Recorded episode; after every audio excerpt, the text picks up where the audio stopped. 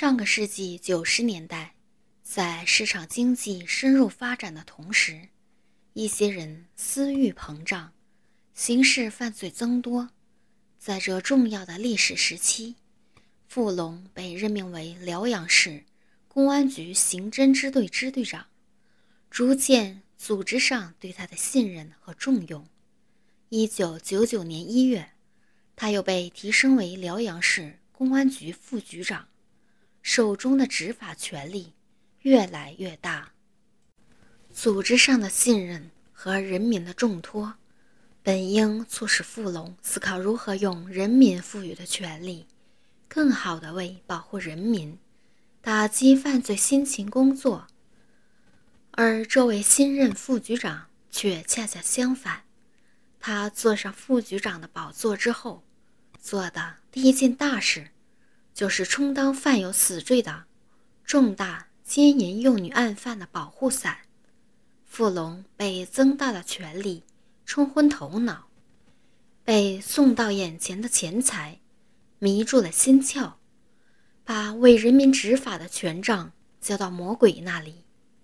傅龙一时成为辽阳市炙手可热的人物，那些黑道大款纷纷向他围拢过来。目的是笼络他，利用他，借用他的权力，保护他们的犯罪行为。这样，傅龙经常与这些善以暴力敛财的不法之徒称兄道弟，私会于酒席间，在思想上，在气节间，傅龙已经丧失了一名公安领导干部应有的警惕和尊严。为了进一步使富龙成为黑道团伙在公安部门的代理人，一些黑道人物在生活上拉富龙下水。一天，在富龙同这伙黑道哥们儿酒足饭饱之后，就有人悄悄向富龙渗透。现在是开放的社会，你有权利，也不缺钱，差的是你还没有很好的享受。现在实行玩处女、黄花大闺女，你也是年入半百的人了，也该玩几个女孩，找点乐子。开始，傅龙还有一些法治意识，说那是犯罪的。再说，我怎么能出去找什么处女？向傅龙进言的人笑了，说：“吕宗大玩了八个小姑娘都没事，谁敢在你身上问罪？”傅龙想想自己的身份，确实，只有他定别人的罪，谁敢在他头上动土？黑道哥们儿一见傅龙心惊摇曳，乘势攻上去，找女孩的事都由我来做了。欢迎访问有声小说资源网，网址：三 w 点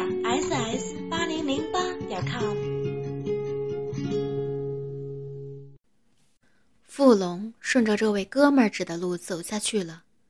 为了活动隐蔽，他躲开本市，以四哥身份转入临近辽阳的鞍山市的宾馆里作恶。先给傅龙牵线的是一个混迹于社会的姓夏的人，他把一个名叫李小菊的年轻姑娘介绍给傅龙。傅龙多次在鞍山市里的宾馆开房。同李小菊鬼混几次之后，傅龙就觉得李小菊乏味，缺少刺激。他把姓夏的叫来，让他另寻处女供他淫乐。这姓夏的就安排李小菊给四哥找处女，李小菊可以从中挣钱。无耻的李小菊立即答应去干这丧尽天良的事。他开始在中学校园里念初中的女孩子中寻找猎物，有几个不谙世事、贪图享受的女孩，很快被李小菊掌握在手中。李小菊让他们物色卖处女逼的学生。二零零二年二月末的一天中午，十三周岁的女孩小玲受李小菊的唆使。找到同学小丽，问她卖不卖处女，可以得到几千元钱。小丽回绝说：“不卖。”小林将小丽的态度报告给李小菊，李小菊不死心。三月初，作为辽阳市公安局主管、刑侦工作副局长的傅龙，来到鞍山市的一家宾馆，给李小菊打电话，让他给他提供处女。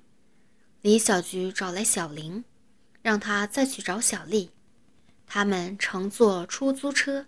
来到学校门口，小林找到正在放学路上回家的小丽，假说带小丽出去玩，将还穿着校服的小丽骗到出租车上。李小菊在车上看到小丽长得又稚嫩又漂亮，上身穿着校服，下身穿着牛仔裤，脚上穿着白色的袜子和运动鞋。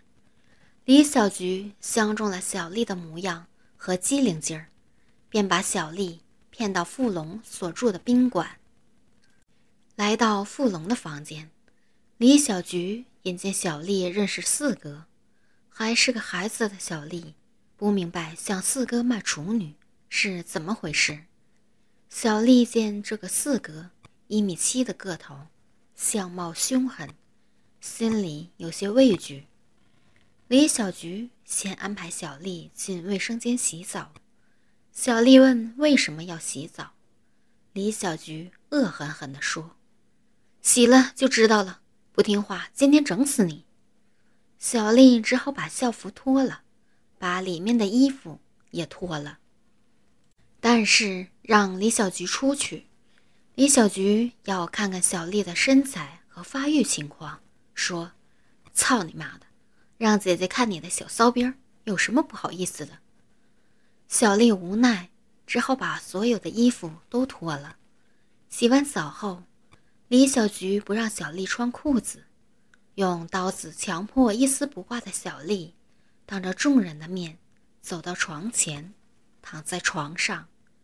小丽惊恐万分，早已脱光衣服，赤裸着身体的傅龙像一只饿狼。扑在小丽的身上，当她感到下身一阵剧烈的疼痛时，开始一边哭叫一边反抗，但她哪里是男人的对手，被傅龙牢牢压在身下，大眼鸡巴操破处女膜，一插到底。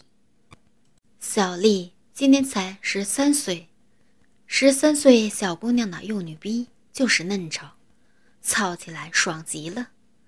傅龙一口气操了几百下，这才舒舒服服的在小姑娘的幼女逼里爽射出来。这天，傅龙同与他狼狈为奸的辽阳市公安局主管、经侦和税侦工作的副局长吴忠凯，一同来到鞍山一家酒店，各包了一个房间。他们住下后，就给李小菊打电话，让他给找几个处女。李小菊便指使被他操纵的女孩小文，迅速找几个同学伺候四哥。十三周岁的小文便去找他的同学小昭，让小昭跟他去李小菊家。小昭表示不去。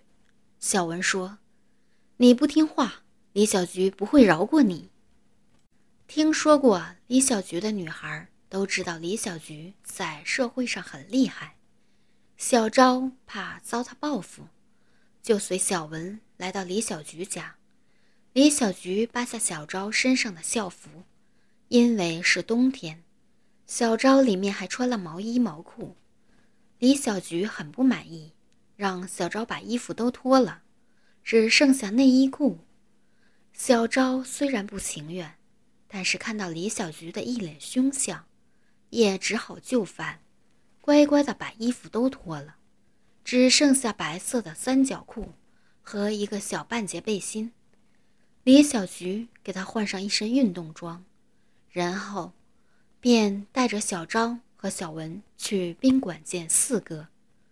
李小菊把小昭留给傅龙，把小文送给吴忠凯。小文穿着校服，里面却只穿了内裤和胸罩。扎着一个小辫子。身高一米八的吴中凯看着一脸稚气的小文说：“你太小了，我不忍心整你啊。”可是他一边说，却一边扒去小文的校服。眼前的小文上身只有一副胸罩，小细胳膊又白又嫩。小文也是被李小菊胁迫来的，虽然不情愿，但是也没有办法。于是横下一条心，准备任这个男人玩弄。吴中凯把小文抱到床上，把自己的衣服脱光，趴在小文身上，吻小文的小嘴。小文无奈地张开了嘴巴，任他的舌头伸进嘴巴里。吴中凯一边隔着小文的胸罩摸小文幼小的乳房，一边在小文的嘴上。脖子上亲了又亲，你真是太嫩了，还不知道下面有多嫩呢。今年多大了呀？小文回答：“十二岁。”他一听小文只有十二岁，立刻淫性大发，把小文的胸罩也解了下来，幼女的乳房就完全暴露在了他的眼前。小文木然地望着天花板，任由吴中凯亲吻、抚摸她的上身。吴中凯用一只手的指头揉着小文嫩嫩的鲜红的乳头，另一只手从小文的裤子里伸进去，隔着内裤摸小文的私处，用一个指头反复摩擦小文那一条小小的缝隙。这时。小文觉得奇痒无比，只好用手使劲搂住吴中凯的脖子。叔叔，痒，好痒呀！他的两条腿同时难过的来回磨蹭着。吴中凯立刻把小文的裤子脱了下来，把嘴巴凑到小文的两腿之间，用力拨开小文的内裤，用舌头舔小文的肉缝，而自己的鸡巴。也已经膨胀的有快半尺长了。等到小文的肉缝已经完全被他给舔湿了，他把小文白色的棉内裤脱下来。这时的小文，全身上下只有脚上肉色的丝袜了，幼小的小嫩边上还没有一根毛，微微发育的乳房更是无比的诱惑人，全身上下没有一点瑕疵。一双大眼睛忽闪忽闪地看着上方，吴中凯立刻把鸡巴对着小文的逼缝，腰部一用力，他的硬鸡巴就撬开了小文的嫩逼口子，向着小文的逼心深处冲进去。小文觉得下身一阵剧痛，感觉有个东西进了自己的体内，然后似乎又被什么东西顶住了。吴中凯知道，他的鸡巴已经顶到小文的处女膜了，于是又一用力，鸡巴刺穿处女膜，冲了进去，疼得小文用手托着男人的腰，不让他进一步进去。但是，十二岁的小文又哪里能挡得住一米八的吴中凯？吴中凯近半尺长的鸡巴，才进去三分之一。幼小的小文就已经撕心裂肺的惨叫了。吴中凯继续用力，半尺长的鸡巴完全没入了小文的阴道中。小文紧紧的用手扣着吴中凯的肩膀，咬紧牙关，就希望吴中凯能快点结束。但是，欲火中烧的吴中凯哪会轻易结束？